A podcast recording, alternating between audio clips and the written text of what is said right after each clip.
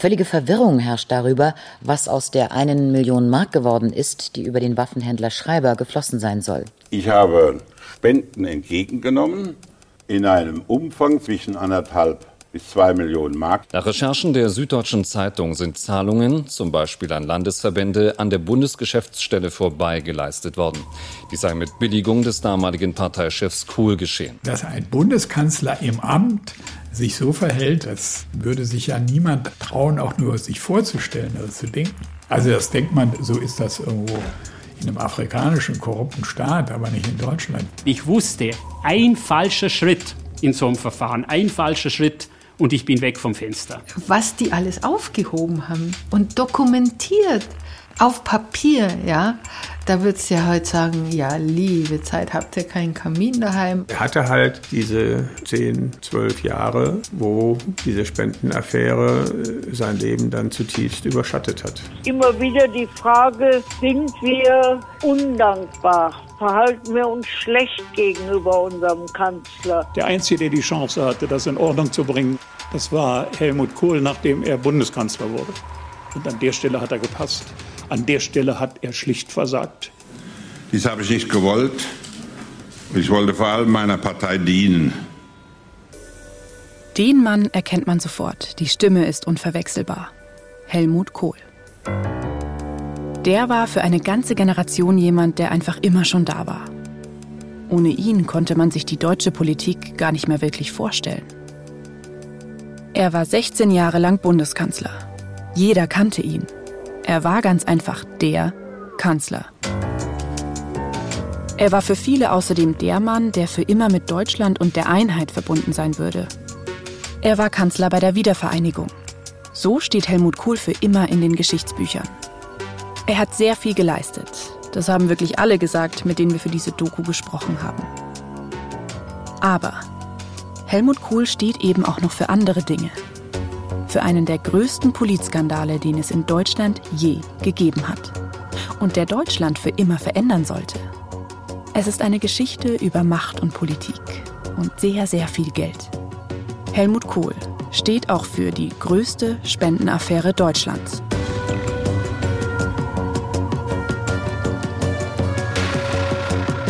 In der Geschichte steckt alles drin. Koffer voller Geld, Hinterzimmer, in denen Politik gemacht wird, Waffenhändler, Deals mit Panzern, geheime Konten, Codes, die entschlüsselt werden. Es ist alles dabei. Heute ist das ja alles irgendwie unvorstellbar. Und gleichzeitig gibt es auch heute immer wieder Meldungen über Politiker, die der Wirtschaft zu nahe stehen. Und Parteispenden, von denen nicht genau klar ist, ob sie ganz legal sind. Heißt das also auch, dass uns eine Spendenaffäre heute nochmal passieren könnte? Eins ist auf alle Fälle klar. Ohne die Spendenaffäre sähe Deutschland heute anders aus. Denn ohne sie wäre Angela Merkel wahrscheinlich nie Kanzlerin geworden. Ich bin Cornelia Neumeier und das ist Affäre Deutschland. Folge 1. Der Koffer.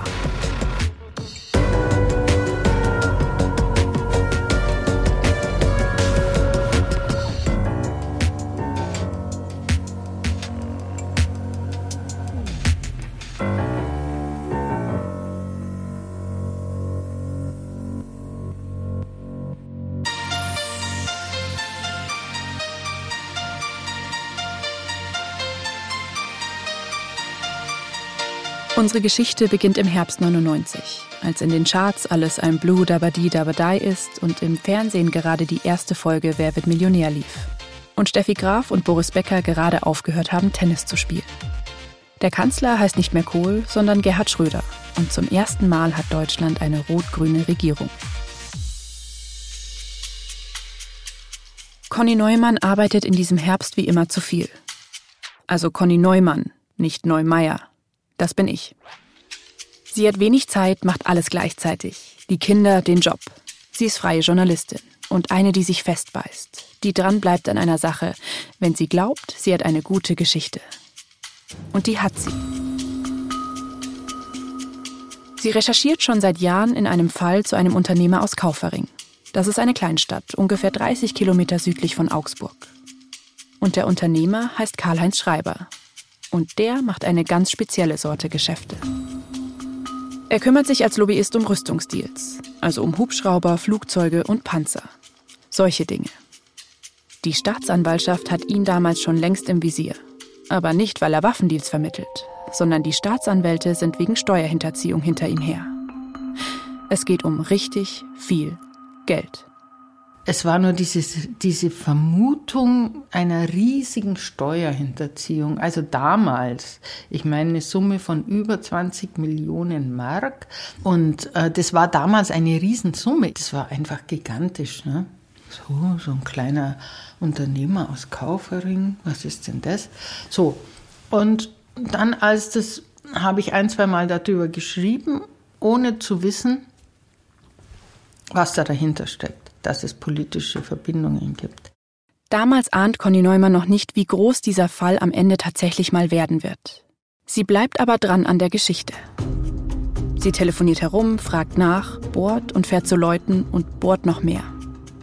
Sie macht das meistens in ihrer Freizeit, weil sonst keine Zeit für sowas bleibt. Einfach rum zu recherchieren, ohne dass irgendwas dabei rauskommt, dafür bezahlt sie niemand. Wir hatten kein Handy, wir hatten kein Google, wir hatten kein Internet. Ich, und ich als kleine freie Journalistin hatte keine Spesen. Ich konnte nicht mal mit dem Zug irgendwo hinfahren, das musste ich mir selber zahlen. Aber es ist egal, wie sehr sie sich anstrengt, so richtig kommt sie in dem Fall nicht weiter. Also, so erzählt es Conny Neumann, probiert sie in diesem Herbst 99 einfach mal was aus. Eines Tages, als wir uns festgefahren hatten, habe ich zum John Götz äh, gesagt, ach, jetzt rufe ich doch noch mal den Steuerfahnder Kindler an. Er ist ja immer nett und manchmal hört man ja so am zwischen den Zeilen was. Und ich rufe die Durchwahl von ihm an und melde mich aber nicht mit irgendeinem Medium, sondern sage einfach, hier ist Neumann. Und an diesem Tag haben die offenbar dringend auf einen Rückruf gewartet aus dem Justizministerium.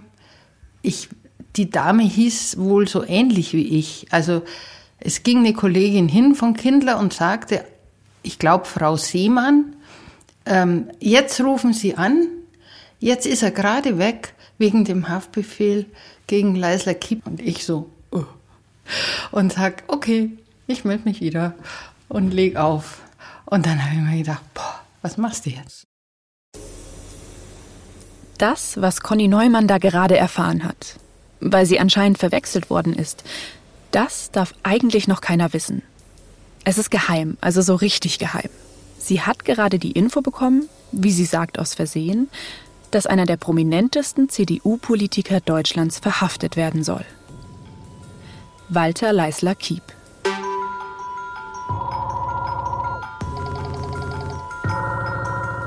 Walter Leisler-Kiep. Heute ist der wohl nur noch den wenigsten ein Begriff, aber in den 90ern kannte ihn tatsächlich jeder. Also zumindest jeder im Politikbetrieb. Auch wenn er nie in der allerersten Reihe stand. Sein Vorname ist Walter, der Nachname ist Kiep. Leisler ist tatsächlich offiziell ein Vorname, alle Männer in seiner Familie heißen so, was an den Vorfahren Jakob Leisler erinnern soll. Der war ein Kolonist, der im 17. Jahrhundert mal kurz die Kontrolle über New York gehabt haben soll und später dann wegen Hochverrats hingerichtet wurde. Aber das nur so nebenbei. Wichtig ist für diese Geschichte, Walter Leisler-Kiep ist in der CDU sehr lange der Mann fürs Geld. Er ist über 20 Jahre der Bundesschatzmeister für die CDU. Kiep ist sehr ehrgeizig. Die ganz große politische Karriere hat er zwar nie gemacht, aber er war jahrzehntelang ein wichtiger Mann in der Partei, mit besonderem Fable für Außenpolitik. Er ist immer schick angezogen, mit ganz exakt gezogenem Seitenscheitel ein Mann von Welt. Leisler Kiep war einfach, also wenn der aus einem großen Schloss rausgetreten wäre, du hättest ihm alles abgenommen. Ja, er war einfach, man hat ihn nicht als Geschäftsmann, man hat ihn auch nicht als Politiker wahrgenommen, was er ja alles war, auch sehr erfolgreich, sondern man hat ihn einfach als, als Grand Seigneur, als, ja, wenn er einen Grafentitel gehabt hätte oder so, das hätte gut gepasst. Er war jemand, dem hätte man seine kleinen Kinder anvertraut, jeden Gebrauchtwagen abgekauft. Und eben bei diesem Mann wird bald die Staatsanwaltschaft vor der Tür stehen. Der weiß das nur noch nicht. Conny Neumann aber schon. Warum Kiep verhaftet werden soll, das weiß sie zu diesem Zeitpunkt auch noch nicht. Aber ihr ist trotzdem sofort klar, dass diese Verhaftung eine Wahnsinnsnachricht ist. Haftbefehl Leisler Kiep, undenkbar ne? bis dahin. Grand Seigneur. Geil. Conny Neumann erfährt als erste von diesem Riesenskandal. Für eine Journalistin ist das wie Weihnachten und Geburtstag zusammen. Andere Reporter warten auf so ein Coup ein Leben lang. Aber was wollen die Staatsanwälte eigentlich von Kiep? Und warum soll er überhaupt verhaftet werden? Die Staatsanwaltschaft interessiert sich dafür, was Kiep am 26. August 1991 gemacht hat, also acht Jahre zuvor. An diesem Tag um die Mittagszeit ist Kiep auf einem Parkplatz bei einem Einkaufszentrum in der Schweiz, gleich hinter der deutschen Grenze, verabredet. Und zwar mit Karl-Heinz Schreiber, genau dem Mann, dem die Journalistin Conny Neumann ja eigentlich schon hinterher recherchiert. Und Schreiber hat an diesem Tag in der Schweiz einen Koffer dabei. Darin eine Million deutsche Mark. In Bar. An der Stelle fragt man sich natürlich, wieso gibt jemand, der Rüstungsgeschäfte vermittelt, einem hochgeachteten CDU-Politiker eine Million Mark in einem Koffer? Und dann auch noch heimlich bei einem Einkaufszentrum hinter der deutschen Grenze. Genau dieser Koffer das weiß zu diesem Zeitpunkt natürlich noch niemand, wird eine politische Lawine lostreten. Und mit der werden so einige mitgerissen. Menschen verlieren ihre Ämter und viele auch ihren Ruf. Millionen sind fassungslos, was im angeblich so geregelten Bürokratendeutschland alles so möglich ist. Was hat das alles mit der Journalistin Conny Neumann zu tun? Sie selbst weiß zu diesem Zeitpunkt auch erstmal nur das. Der Haftbefehl, von dem sie ja zufällig erfahren hat, das ist eine krasse Geschichte. Daraufhin kontaktiert sie ihre Kollegen John Götz und Oliver Schröm, um mehr herauszufinden. Die drei fangen an, zusammen zu recherchieren und am Ende werden sie ein Buch über die ganze Affäre schreiben. Aber ihr erstes Ziel ist jetzt, Walter Leisler-Kiep treffen. Ohne dass der weiß, warum.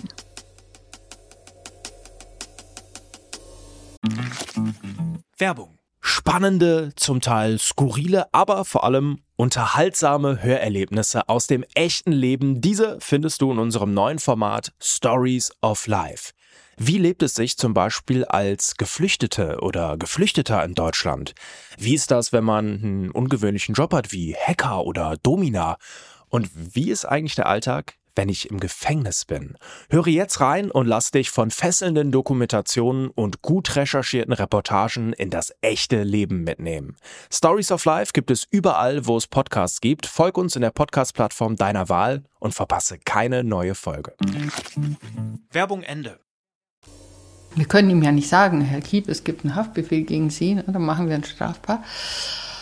Und dann, ähm, vielleicht haben wir Glück und in dem Moment marschieren die rein. Conny Neumann und ihre Kollegen überlegen sich also einen Vorwand, um Kiep zu treffen. Der hat gerade ein Buch herausgebracht, in dem er über sein Leben schreibt. Und um das Buch soll es dann angeblich in dem Interview gehen. Was Conny Neumann aber insgeheim hofft, während sie bei Kiep im Büro sitzt, kommen die Staatsanwälte herein und nehmen ihn fest. Wenn man sich das mal vorstellt, ist das völlig skurril. Da sitzt du jemandem gegenüber, der ist einigermaßen berühmt und du weißt, der wird bald verhaftet.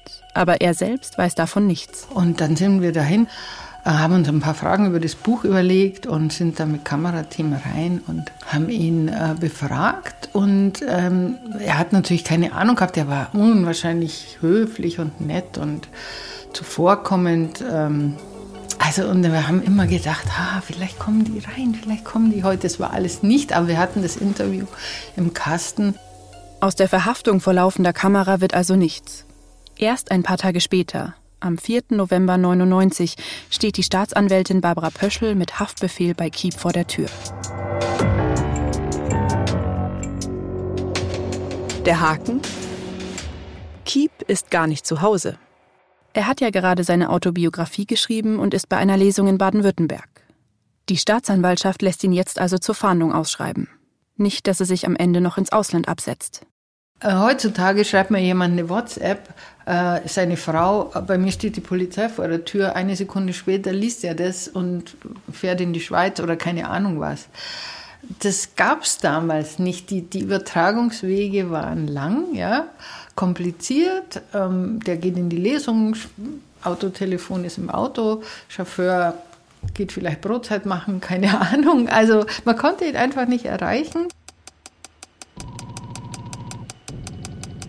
Die Staatsanwaltschaft hat einen ganz konkreten Verdacht. Kiep soll eine Million Mark Schmiergeld kassiert und nicht versteuert haben. Dieses Schmiergeld soll für ein Geschäft zwischen Saudi-Arabien und der deutschen Rüstungsfirma Thyssen gewesen sein. Die wollte nämlich 1991 36 Spürpanzer dorthin verkaufen. Ein Millionendeal während des Golfkriegs. Der Verkauf der Panzer ist aber tatsächlich ein heikles Geschäft. Denn laut Kriegswaffenkontrollgesetz dürfen keine Kriegswaffen in Krisengebiete geliefert werden. Und Saudi-Arabien gilt als Krisengebiet. Es ist also keine große Diskussion, der Deal steht kurz vor dem Aus. Das Geschäft wäre jetzt nur noch möglich, wenn der Bundessicherheitsrat zustimmt. Das sind nur wenige Menschen. Unter anderem das Verteidigungsministerium ist vertreten, das Wirtschaftsministerium und auch der Bundeskanzler. Und hier kommt der Waffenhändler Karl-Heinz Schreiber auch wieder ins Spiel. Der soll den Deal nämlich retten und vermitteln. An der Stelle können wir es kurz machen, der Deal wird am Ende tatsächlich genehmigt. Aus welchen Gründen auch immer. Hier taucht dann auch unser CDU-Schatzmeister Walter Leisler-Kiep wieder auf. Der soll sich nämlich für den Deal eingesetzt haben. Und für diese Arbeit, seinen Einsatz, das denkt sich jedenfalls die Staatsanwaltschaft, soll er von Karl-Heinz Schreiber die eine Million im Koffer auf dem Parkplatz in der Schweiz bekommen haben. Als Dankeschön oder eben als Schmiergeld.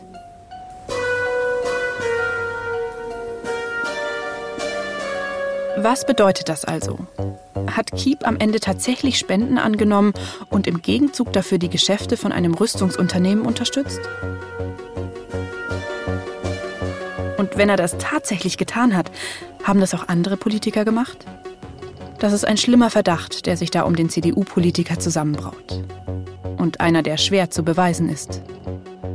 Denn nur weil A Geld an B gibt, beweist das am Ende ja noch nicht, dass B dieses Geld bekommt, weil er etwas ganz Bestimmtes tun soll. Und weil das so schwer zu beweisen ist, die Staatsanwaltschaft aber irgendwo anfangen muss, ermittelt sie erstmal offiziell wegen Steuerhinterziehung. Schließlich führt man seine Schmiergelder normalerweise nicht brav in seiner Steuererklärung auf. Aber erstmal muss Walter Leisler-Kiep ja noch verhaftet werden.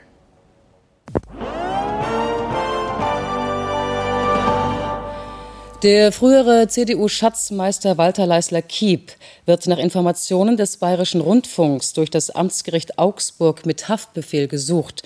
Bei den Vorwürfen geht es offenbar um Steuerhinterziehung im Zusammenhang mit der Affäre um den bayerischen Waffenhändler Schreiber. In dieser Nacht, nachdem die Staatsanwaltschaft bei ihm geklingelt hat, schläft Kiep nicht zu Hause. Am nächsten Tag fährt er aber direkt ins Gericht. Und da gibt er zu, ja, ich habe diesen Koffer bekommen. Die eine Million Mark in Bar in der Schweiz auf dem Parkplatz. Was er aber auch sagt, dieses Geld, das war gar nicht für mich. Das war für meine Partei, die CDU.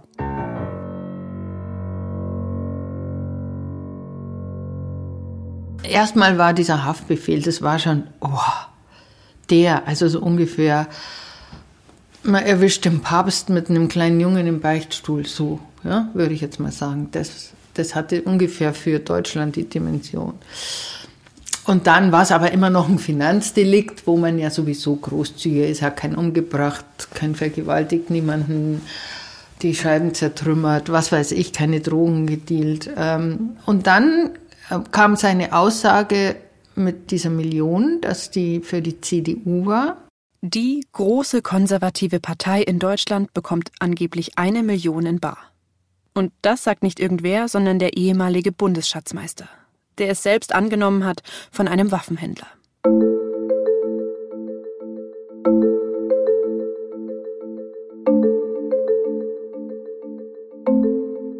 Große Unternehmen oder ihre Chefs spenden immer wieder viel Geld an politische Parteien. Ganz offen und ganz legal und die Parteien dürfen die Spenden annehmen. Dabei ist aber immer wichtig, wir alle, Also die Wählerinnen und Wähler müssen erkennen können, wer da Geld an wen gegeben hat. Damit nicht mal der Verdacht aufkommt, dass jemand heimlich einer Partei Geld zuschiebt, um sich einen Gefallen zu erkaufen. Diese Spenden müssen am Ende alle im Rechenschaftsbericht landen. Heute gilt, ab 50.000 Euro müssen Spenden sofort gemeldet werden und die Namen der Spender werden am Ende veröffentlicht. Damals aber, bei der Spende im Koffer, wird gar nichts veröffentlicht. Die Spende läuft heimlich. Ein klarer Verstoß gegen das Parteiengesetz. Auch der Parteichef Wolfgang Schäuble und Angela Merkel, die Generalsekretärin, sagen, sie wussten nicht, dass Kiep damals Geld von Schreiber angenommen hat. Sie versuchen angeblich stundenlang herauszufinden, ob die Koffermillion irgendwo angegeben war. Finden am Ende aber nichts. Ich möchte Ihnen deshalb mitteilen, dass uns über eine solche Spende keine Kenntnisse vorliegen. Damit ist es aber nicht getan, sondern das ist alles erst der Anfang. Das ahnen Merkel und Schäuble wahrscheinlich noch gar nicht, aber sie werden es bald erfahren. Die Ermittler, die die Sache mit Kieps Millionen im Koffer untersuchen, machen weiter. Von einem werden wir noch genau erfahren, wie sie auf die Spur der illegalen Spende gekommen sind. Jetzt aber nur so viel. Die Fahnder besorgen sich einen Durchsuchungsbeschluss für eine Steuerkanzlei in Frankfurt. Das ist das Büro von Horst Weihrauch, dem Wirtschaftsprüfer der CDU. Der war auch auf dem Parkplatz in der Schweiz dabei, als der Koffer mit der Million übergeben wurde. Und der hat höchst interessante Unterlagen in seinem Schrank im Keller. Es sind Unterlagen über mehrere Geheimkonten, Geheimkonten der Partei. Natürlich hat die CDU auch offizielle Konten, also Geld, das ordentlich gemeldet ist. Aber die Unterlagen in Weihrauchs Keller zeigen, es gibt wohl auch Geld, von dem offiziell keiner weiß.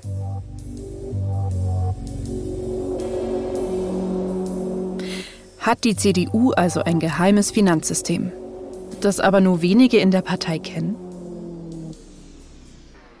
Damit wird dann auch endgültig klar, es geht nicht nur um die eine Million Mark von Schreiber im Koffer, sondern es geht um sehr, sehr viel mehr. Das Kuriose ist ja auch, wenn man sich jetzt in die heutige Kriminalität hineinversetzt, was die alles aufgehoben haben und dokumentiert auf Papier, ja. Da würdest du ja heute sagen, ja, liebe Zeit, habt ihr keinen Kamin daheim? Oder nee, das musste alles nach deutscher Gründlichkeit und nach preußischer Buchhaltung, musste das alles verfügbar sein. Die Unterlagen über die geheimen Konten sind im Keller von Horst Weihrauch ordentlich dokumentiert und fein säuberlich abgeheftet. Und die belegen eindeutig, hier geht es um mehr als die eine Million im Koffer. Es geht um mehr als Walter Leisler-Kiep. Es geht um die ganze Partei in der es anscheinend heimliche und illegale Konten gibt. Aber wieso gibt es diese geheimen Konten? Woher kriegt diese hochseriöse Partei so viel Geld? Und was passiert am Ende damit? Vor allem aber, wer steckt dahinter? Denn so ordentlich das alles im Keller abgeheftet ist, diese Informationen fehlen.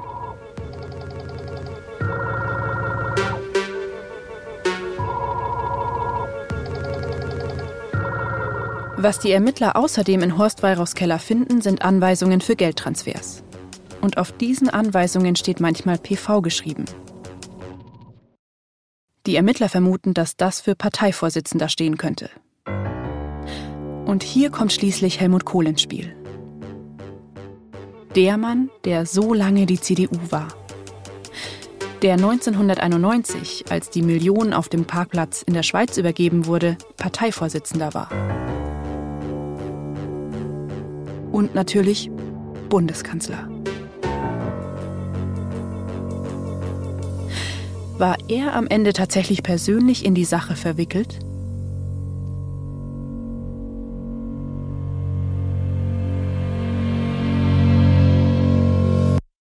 Ich habe bis gestern von dieser Sache nie was gehört. Wir haben kein Interesse daran, dass da alle möglichen Geheimnisse erfunden werden, die es nicht gab.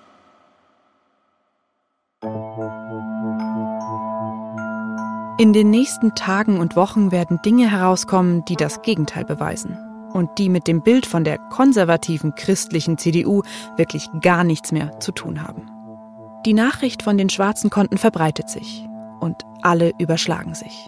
Die Zeitungen, das Fernsehen, alle wollen wissen, woher kommt das Geld? Ist die CDU käuflich?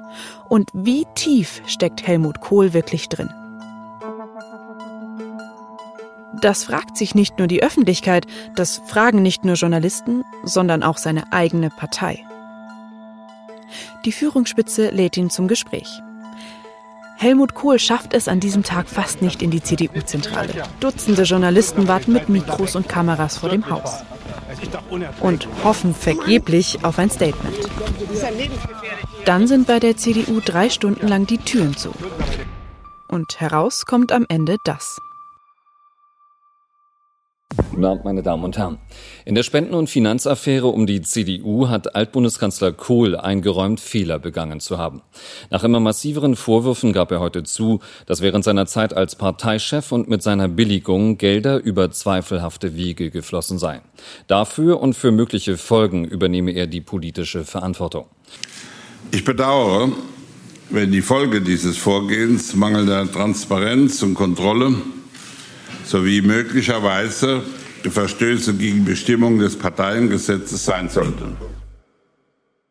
Natürlich, das war ein Riesenskandal, ähm, viel größer als wenn man jetzt zum Beispiel sagt, man weiß, es gibt ein Ermittlungsverfahren gegen Franz Beckenbauer oder gegen Uli Hoeneß, ähm, egal wie groß die Summen sind und was da was da jetzt passiert ist in den äh, Fällen beim Profifußball, das war viel größer. Und das ist erst der Anfang. Während Deutschland nämlich noch unter Schock steht, während die CDU erstmal verstehen muss, was da eigentlich gerade passiert. Genau dann geht Helmut Kohl noch einen Schritt weiter. Er setzt noch einen Eklat obendrauf. In der nächsten Folge von Affäre Deutschland das Ehrenwort. Von wem kam das Geld? Können Sie das hier sagen? Nein, ich habe nicht die Absicht, deren Namen zu nennen, weil ich mein Wort gegeben ja. habe. Affäre Deutschland, die schwarzen Konten der CDU ist ein Fire Original von Ikone Media. Gehostet von mir, Cornelia Neumeier. Manuskript dieser Folge Birgit Frank. Redaktion Christine Auerbach und Birgit Frank. Mit Recherchen und Interviews von Maria Christoph, Konstanze Radnoti, Vera Weidenbach, Maria Wölfle und mir. Archivrecherche Marion Hertel, Monika Preischel. Archivmaterial in dieser Folge bereitgestellt von ARD Aktuell, SWR und ZDF. Audioproduktion Lorenz Schuster mit Unterstützung von Niklas Gramann und Konstanze Radnoti. Sounddesign Lorenz Schuster. Regie Konstanze Radnoti. Produzent Reinhard Röde. Redaktion Fayo, Tristan Lehmann. Gesamtleitung Fayo, Benjamin Riesom, Luca Hirschfeld und Tristan Lehmann.